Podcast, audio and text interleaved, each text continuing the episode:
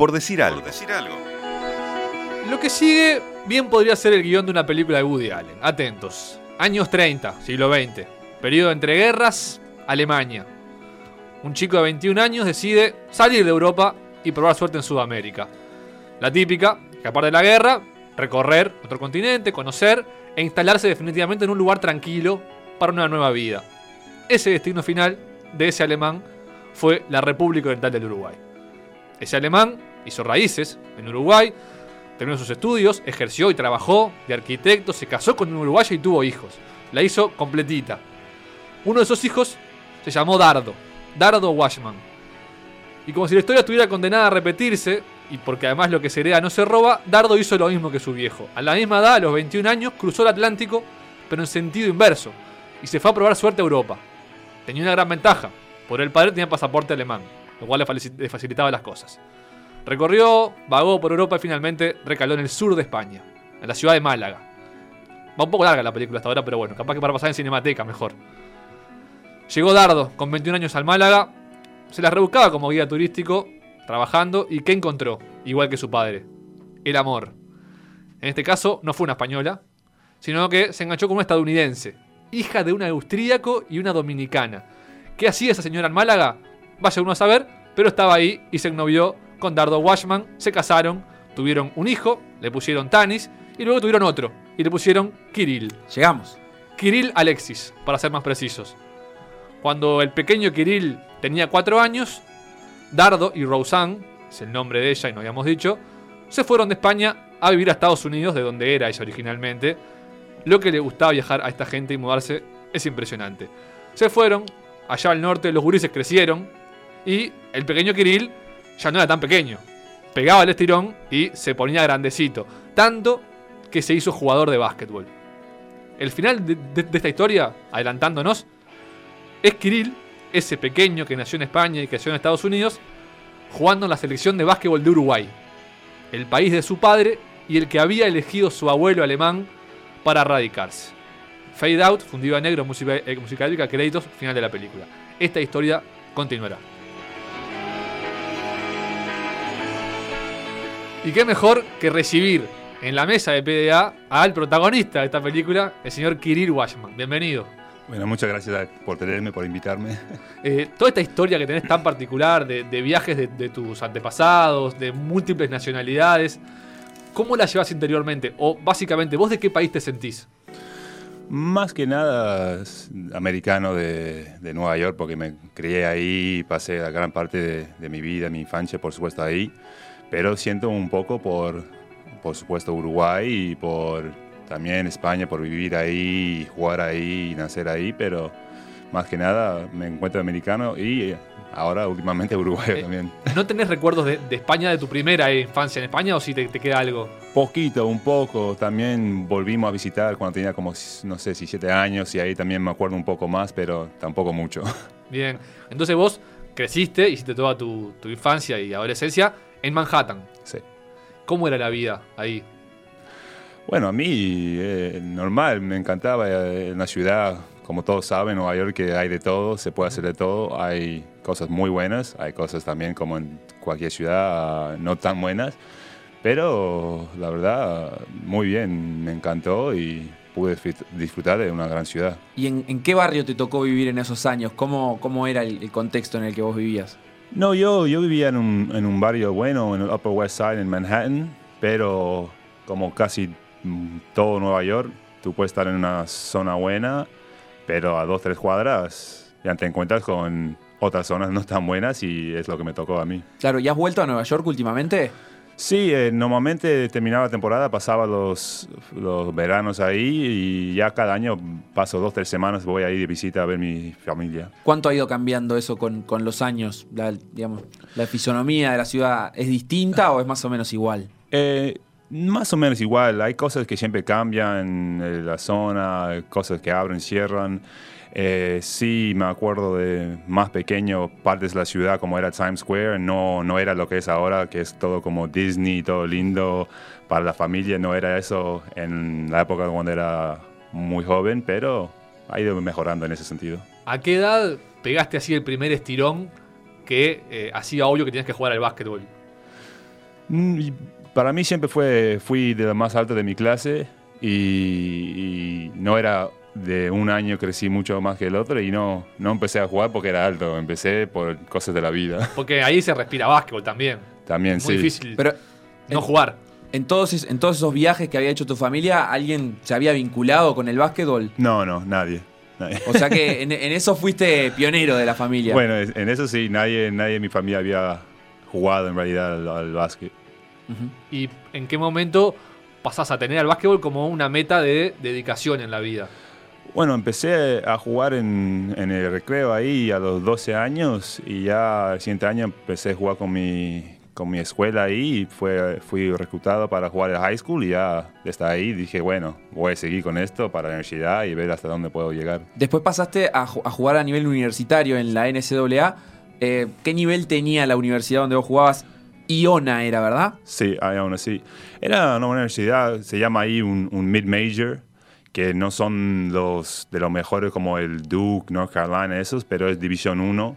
Me tocó jugar contra una de esas universidades, a veces ganar, a veces perder, pero tenía un buen nivel. Claro, pasado mañana, por ejemplo, empieza el- la, la fase final del torneo universitario, el March Madness. Sí. No, es, no es tan común seguirlo acá en Uruguay, pero son 64 equipos en partidos de eliminación directa que terminan con un Final Four que es de los eventos deportivos realmente más vistos de Estados Unidos, incluso a veces más que el, que el Super Bowl de fútbol americano. ¿Te tocó jugar algún partido en el March Madness? Sí, eh, mi último año eh, logré ahí, llegamos al March Madness, jugamos contra el LSU que llegó al, al final 4 ese año. Y bueno, estuvimos en, en partido hasta los últimos 5 minutos por, por ahí y nos tocó perder, Y- pero bueno.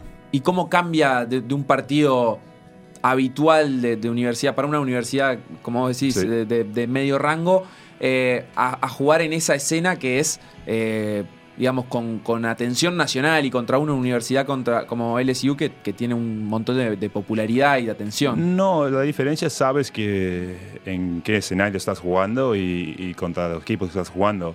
A veces, por suerte, también durante la temporada te puede tocar a una universidad así, como me ha tocado jugar contra North Carolina en Madison Square Garden, cosas así, que es similar a eso, pero la importancia que tiene el torneo es otra. Jugadores que, que fueran en, ese- en esos años prospectos de NBA que después llegaron, ¿enfrentaste dentro de la cancha? Sí, por supuesto. Bueno, LSU ese año tenía el Glenn Davis, que terminó jugando en NBA. También Tyrus Thomas, que jugó en NBA, dos, dos pivos. Después jugué, jugué contra otros equipos, como te dije, North Carolina, que tenía Raymond Felton, McCann, Sean May, varios que también llegaron a NBA. Y ahí, en esos primeros años tuyos en el básquetbol, ¿tu padre te hablaba de Uruguay? ¿O qué sabías en esa época de Uruguay? No, yo sabía que, que era Uruguay. Mi abuela vivía aquí todavía, conocía en ese sentido. Eh, la comida uruguaya siempre, me crié comiendo el asado y todo eso. Eso sí, o sea, fuera de fronteras comían asado. Sí, siempre hacíamos los asados fin de semana, nos armábamos ahí, el, por supuesto asado, hacía su chimichurri, todas esas cosas de toda la vida. Así que conocía en ese sentido, pero de conocer, de venir aquí, no, no, Nunca habías venido. no. Después de la universidad pasás a- al básquetbol de España. Sí. Eh, ¿Por qué pa- pas- pasás ahí y, y no te quedaste jugando la NCAA? No, porque ya terminas la- los cuatro años que puedes jugar y bueno, ahí de- decides si quieres ir a trabajar en algo o Claro. seguir la carrera. Y bueno, tuve unas ofertas en Europa, en Grecia, en España y todo, pero entre todo España era de lo mejor por las ligas, por cómo estaba el, el país económicamente y todo y, y me decidí por ahí. Vimos ahí en, algunas eh, notas y reconocimientos que te hicieron que te destacaban mucho por, por los rebotes. Eh, tuviste más de mil rebotes en la, en la LEV Oro. Eh, ¿Ese pasó a ser como tu rol principal eh, en España? ¿Te empezaste a ser reconocido por eso? Pienso que siempre era una de mis cosas fuertes de mi, de, de mi juego, que estaba conocido por eso. Siempre era uno que daba todo por equipo, de la defensa, pero por supuesto siempre estaba conocido también por el rebote, por el rebote en ataque y más que nada en eso, sí. ¿Qué te pareció el nivel de, de la LEV Oro, que es como la segunda división de España? Es la- después de la CB viene esa.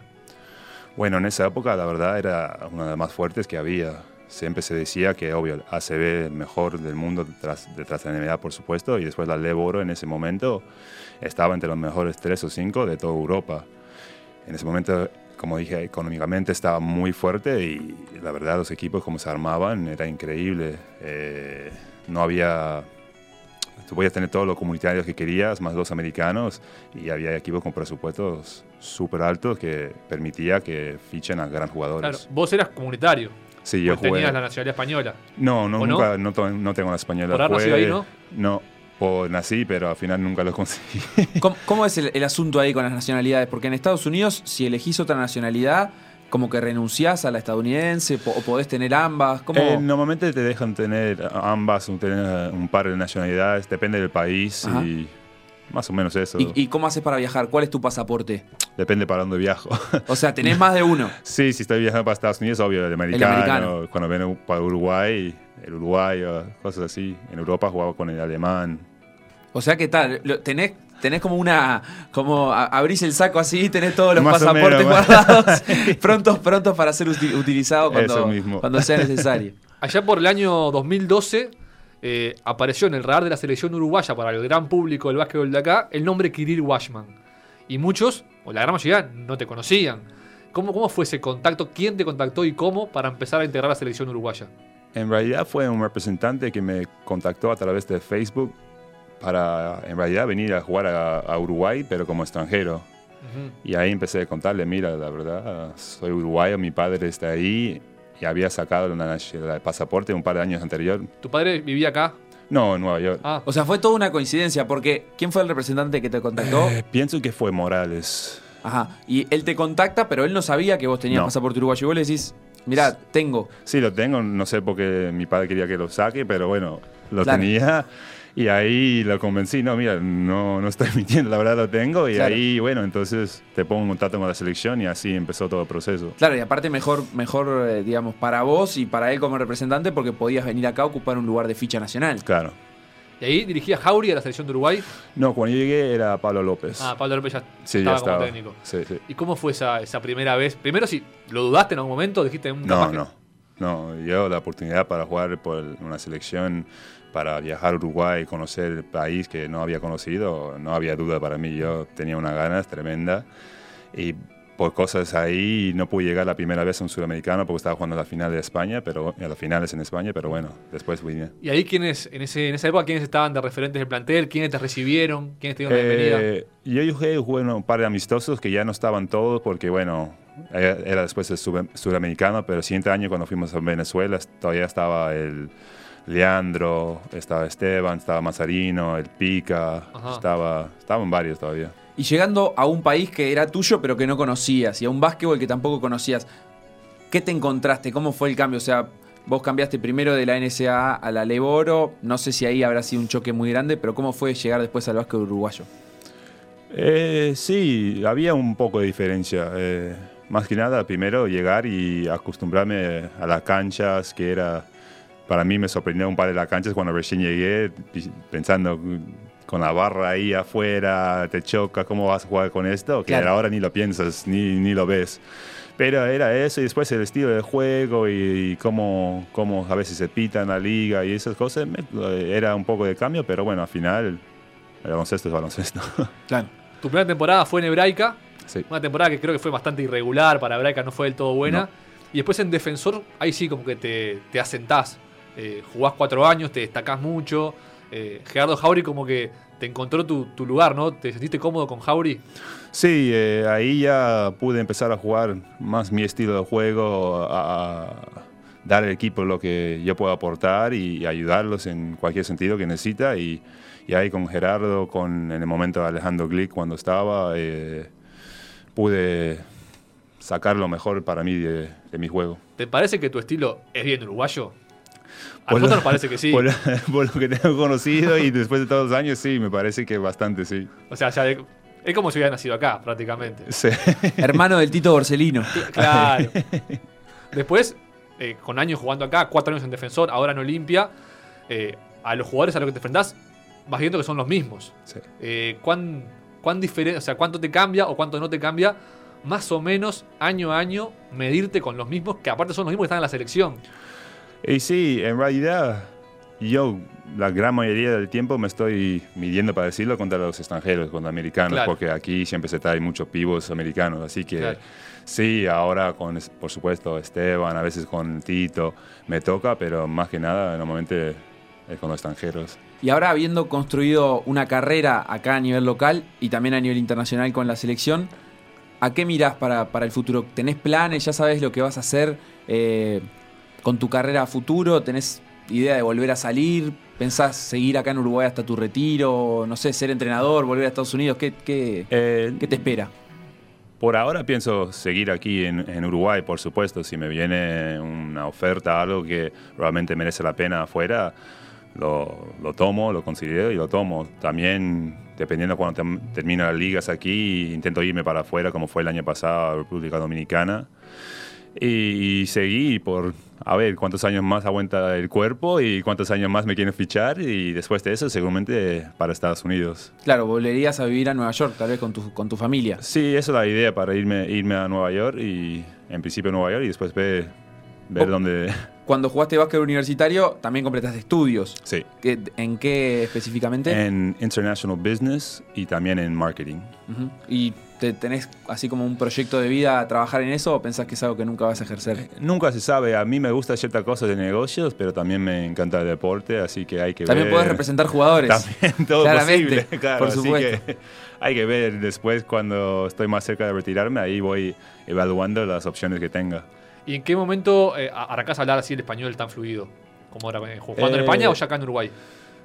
En España ahí sí, pero cada vez, cada año un poco mejor y mejor. Siempre lo tenía de escuchar de mi padre hablarlo, siempre lo entendía todo, pero nunca hablaba. Ujú. Y bueno, ya al llegar a España tuve que empezar a hablar y poco a poco, cada año un poco mejor. Todavía a veces me cuesta una palabra o me Claro. olvido algo, pero bueno, Y, por ejemplo, ¿sos hincha de algún cuadro de fútbol de Uruguay?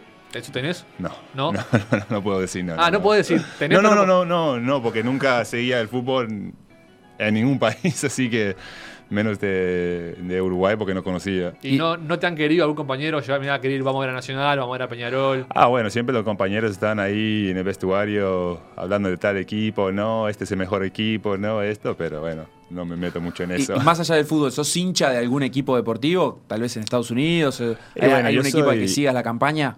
S- Bueno, sigo NBA, por supuesto, pero soy hincha de cualquier equipo de Nueva York. De O sea que de- sufriendo con los Knicks. Los eh, Knicks. te eh, alegrás soy- un poco soy- con los Yankees. y- Eso, los Knicks, bueno, siempre estoy con los Knicks, pero nunca hace nada. Los Yankees, soy más de los Yankees que los Mets, porque bueno, yo fui al high school a tres cuadras y es del Bronx ahí, pero ¿Y fútbol americano seguís algo? sigo algo. no Hay dos equipos soy- también. Soy, más de los Giants que los Jets, pero también quiero que los dos lo hagan bien. Y para, quiero más cosas acá. Por ejemplo, ¿Carnaval te llevaron a ver? No, aquí Carnaval no he llegado a ver, eh, lo he visto en España. Claro, estabas cerca de Cádiz, no sé si fuiste a En- Cádiz. no, estuve en, en uno en La Palma, donde toda la gente se viste de blanco y Ujú. están con el talco y todo en la calle. Y después dos en Tenerife, que la verdad era increíble ahí también. Pero aquí no, todavía no lo he visto. Bueno, vamos a tener que llevarte en algún momento. Con el Bueno. Felo, por ejemplo. Y a mí me interesa meternos un poquito en, en lo más reciente a nivel de selección. Eh, dejando un poquito al margen, por lo menos por ahora, toda la polémica que hubo con la salida de Signorelli. No, una interna complicada. ¿Cómo fue la, la parte positiva de estas eliminatorias? ¿Cuánta ilusión se generó en ustedes, los jugadores, por la posibilidad que estuvo mucho más cerca incluso de lo que muchos pensaban que podía estar de llegar a un mundial? Bueno, teníamos la ilusión de llegar. Lo veíamos en todo momento posible y, y la verdad trabajamos por eso. Y lo que duele es que sabes que estabas a un partido, a unas jugadas de meterte en un mundial después de no sé cuántos años, en todo momento con la cabeza que se podía hacer. Claro, y para la mayoría de los jugadores también es como una chance única, porque Uruguay es muy difícil, no digo que no se pueda, pero es muy difícil que vuelva a estar en el corto plazo dentro de la carrera de los jugadores que están hoy en día en la selección con esa chance de clasificar. Sí, eso mismo. Ya con varios jugadores, también con la edad que, que tenemos, sabíamos que era casi una única chance ahí. Y eso en el, en el día a día, durante este último año, año y medio, fue algo que, que te acordabas permanentemente, porque las ventanas de eliminatorias son separadas Sí. en los meses, pero ustedes lo tenían presente, era, es algo que te levantaras todos los días de mañana diciendo, hoy voy a entrenar por mi club, pero en realidad también estoy entrenando duro porque sé que, que Uruguay tiene la chance de llegar al Mundial.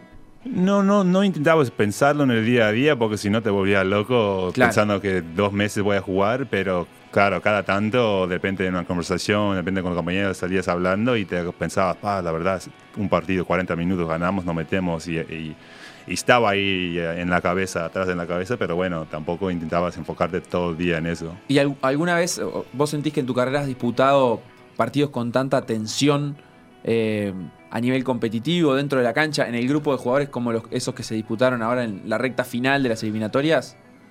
Puede ser que quizás cada tan la misma tensión, quizás sí, quizás no, eh, con la importancia que tuvo ese último partido, seguramente que no, para mí seguramente de lo más importante de mi carrera.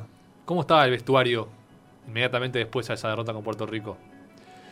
¿Al- ¿Alguien habló o fue silencio? No, silencio. Eh, entró después Magnano para decir unas palabras, pero era silencio, era más o menos el, el bajón, el shock, el todo, que estás ahí tan cerca, pero no, no lograste el objetivo. ¿Y vos pensás que influyó de alguna manera en el rendimiento del equipo, para bien o para mal, el cambio de entrenador en esa recta final?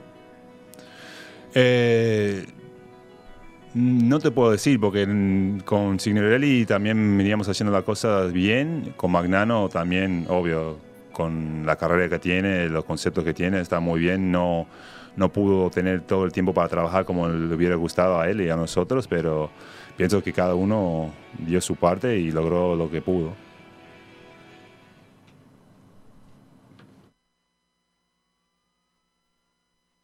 Momento de jugar. Hay un signo de exclamación ahí, pero no sé. Momento de jugar. No, demasiado. Momento de jugar.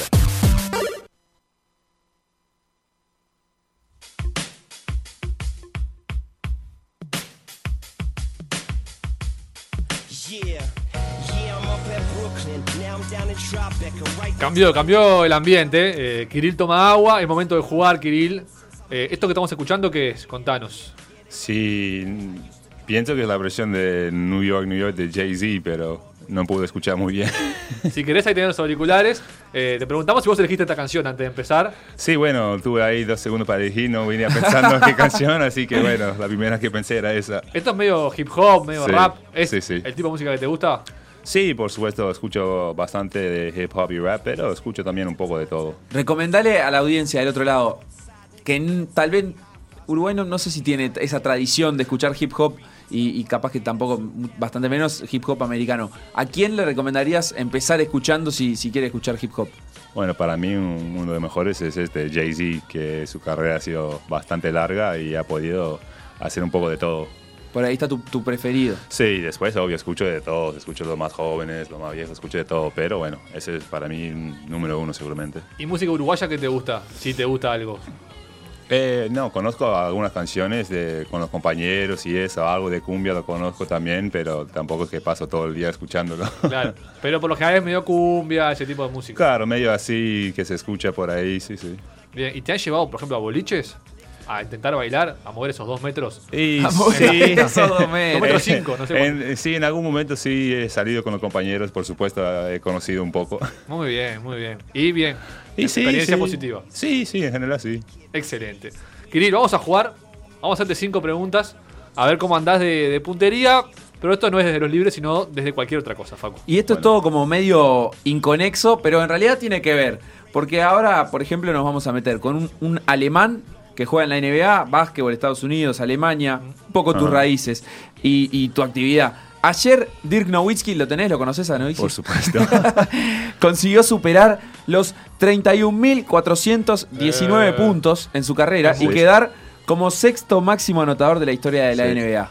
La pregunta es, ¿a qué jugador superó en ese lugar? Pienso que fue Will Chamberlain. Ya está.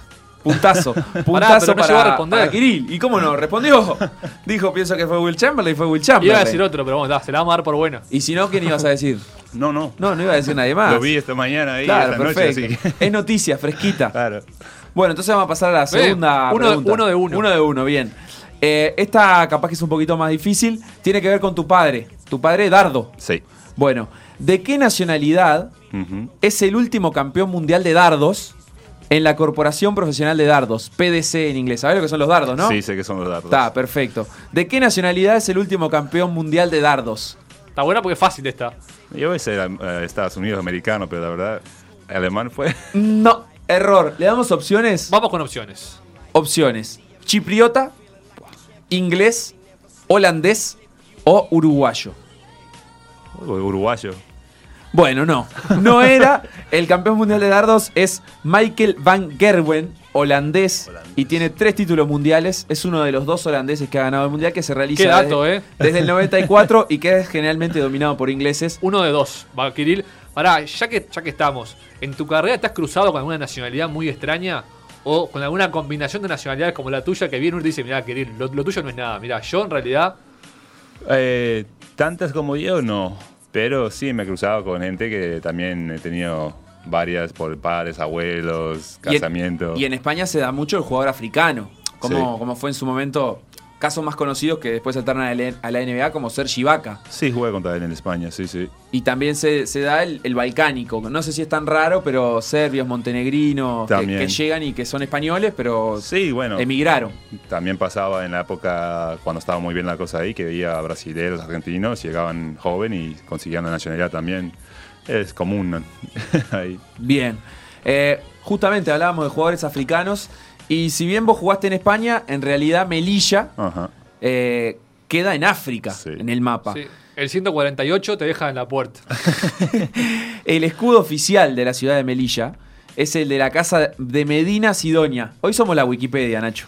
No termina nada, la verdad. A sus lados, el escudo oficial de Melilla, a Sí. sus lados, tiene las columnas de Hércules. ¿Sabías eso? Lo he visto, pero ya pasó. ¿Has visto el escudo de Sí, pero Bueno, ha pasado está. años ya que. Pero empezamos bien, no importa. Tiene dos columnas que son las columnas de Hércules. Son eh, elementos legendarios de origen mitológico y en algún momento hacían referencia a un lugar geográfico, por lo menos para la gente del Mediterráneo. ¿A qué lugar geográfico hacen referencia esas columnas? Las columnas de Hércules. Eh, Ah, lo estás matando. pues Lo maté, sí, lo maté, lo maté. No sé, Grecia. ¿Tienes en una ciudad o.? Bueno, no- eh, hay que ser un poquito más específico, pero entonces Ah. le damos opciones. Y dale opciones porque si no. Te damos opciones, Kirill. Puede ser al canal de Suez, al cabo de Tres Forcas, al estrecho de Gibraltar o a la isla de Creta. Hoy con la isla de Creta. Bueno, lamentablemente no es correcto. Las columnas de Hércules hacen referencia a el estrecho de Gibraltar, que viste que tiene Imposible. Ah, como dos Sí, sí, eh, promontorios, se le llama. Que son como dos montañas ahí al Sí, a los sí. costados. Si bueno. las- creo que era- es más probable que Kirill meta un triple con Olimpia en Que playoff, invocar- que que defina un partido. Bueno, ahora tengo una más fácil, Nacho. ¿Tenés triples en tu carrera convertidos? Convertidos. Eh, no, piensa tu profesional, ¿no? ¿No? Pienso ¿Y que no. intentados? Capaz que bueno, no, cero de ayer cero. intenté uno que estaba ahí ¿Ayer dentro. tiraste uno? Sí, pero al final salió. Y, y cuando decís profesional, ¿la NCAA es considerado básquetbol profesional o no? No, en realidad no. es amateur, pero Claro. ¿alguna vez convertiste un triple, pensás en la universidad? Eh, puede ser que sí. La Bueno, verdad, eso que- igual es a, a básquetbol de, de nivel, por lo Bueno, menos. en Uruguay Sí. entonces seguro que no. No, no, que yo me acuerdo seguro que Vamos a esperarlo y vamos a gritarlo. Ah, como si estaría- fuera. Tendríamos que hacer una campaña. Capaz que ahora en los playoffs es un poco difícil, porque todos los Bueno. partidos son muy importantes. Si me toca el tiro, voy a Claro, está, pero para, para mí, el año. No sos tímido. Si, si No, no, la ninguno de los playoffs, el año que viene tenemos que arrancar la temporada con una campaña de PDA en donde Kirill invoque un tri- El día Sí. que invoque pasa algo. Ahora, hasta el Tito Borcino está tirando alguno. Sí, Batista está tirando alguno. también. Hay que seguir por ese camino. No, yo en la práctica no tengo duda del tema. que Tenemos tiradores Claro. que tiran de eso, así que no me voy a abrir a tirar cuando ellos se dedican a eso. Nacho, anotate eso para mitad de año, la campaña. Un, triple, un triple para Kirill se Anotado, llama la anotado. campaña. Esta pregunta es más fácil, Kirill. No sé si la sabrás, pero es más fácil. ¿Qué jugador uruguayo? Jugador uruguayo, está fácil. Fue máximo anotador, goleador de unos Juegos Olímpicos. Máximo goleador. De unos Juegos Claro, Olímpicos. El jugador que más puntos Sucedió. hizo. en Increíblemente una- eso pasó. En una edición de unos Juegos Olímpicos, una vez fue uruguayo. Sí. Eh, Seguramente es eso. A ver. Si no se te ocurre así al toque, podemos ayudarte con opciones también. Sí, dame opciones por si acaso. Muy bien, tenemos a Carlos Peinado, Ujú. a Leandro García Morales, a Horacio Tato López o a Brian García. Bueno, el Tato López. Ah, bien, punto para Kirill, que va 2 de 4, ¿no? Lo, sí, va 2 de 4 y en esta se define si, si gana o no gana, digamos, si aprueba o no aprueba. si, si le gana 3 a 2 al cuestionario o si pierde 3 a 2 Sí. con el Yo estaba entre cuestionario. Tato y Brian, pero al final era Tato. Horacio Tato López metió 199 puntos en 8 partidos con un promedio de 24,8 puntos por partido. ¿Te contaron de él algo? ¿Lo has escuchado? He escuchado, lo sacaste cuando sí, lo sí, no, iba a decirlo, pero lo he escuchado su nombre varias veces cuando hablan de los mejores ju- jugadores uruguayos y gente que ha llegado a eso, a los Juegos Olímpicos y cosas así. Los hizo en los Juegos Olímpicos de Los Ángeles, además, en Estados Unidos. Capaz que lo viste incluso y no te acordás. Puede ser que No. hayas visto en el 84, ¿no? Nací en 84, así que... Listo, no, no, lo viste, seguro que no lo viste. Eh, y la última pregunta entonces, Ah, esta es actualidad, me gusta. y de su equipo. Si no la sabes, queda- si no la sabes quedas pegado, Kirill. Si no la sabes, quedas pegado. ¿Quién es el jugador de Olimpia que promedia más puntos por partido y cuántos? En esta liga uruguaya que está en curso. Y sí. Bien, Eh, yo diría seguramente Brandon. correcto. Brandon, ¿cómo se pronuncia el apellido? Nojoni, algo así. Como el no Chapu. sé. No sé, siempre me... Se escribe me- Nacione, pero con Z. Sí, siempre eh, me jode porque no lo pronuncio bien, Bien, pero... pero acabamos de inventar, de inventar un apodo, que es el Chapu. El Chapu Navjon o Navjoni. algo así. Bien, es él, el goleador Sí. de Olimpia. ¿Con cuánto por partido? La verdad. Pará, le, le vas a dar margen de error. Y un, margen- un punto por partido, más menos uno. Dale, más o menos un punto. No, es mucho, me parece, de margen. No, ¿eh? está bien. No, yo voy a... Sí, vos tirás yo Te no- vamos, fruta. a dar, te vamos a dar una No. pista. ¿Vos No, sabés, yo- cuánto no, me miro la estadística hasta que Hasta que termine el campeonato. No me gusta saber, ¿Qué- no quiero saber. ¿No te lo digo, entonces? No, a mí no me lo diga nada, no. Bueno, Mirá qué lindo. No le gusta saber su estadística, Bueno. me parece bien.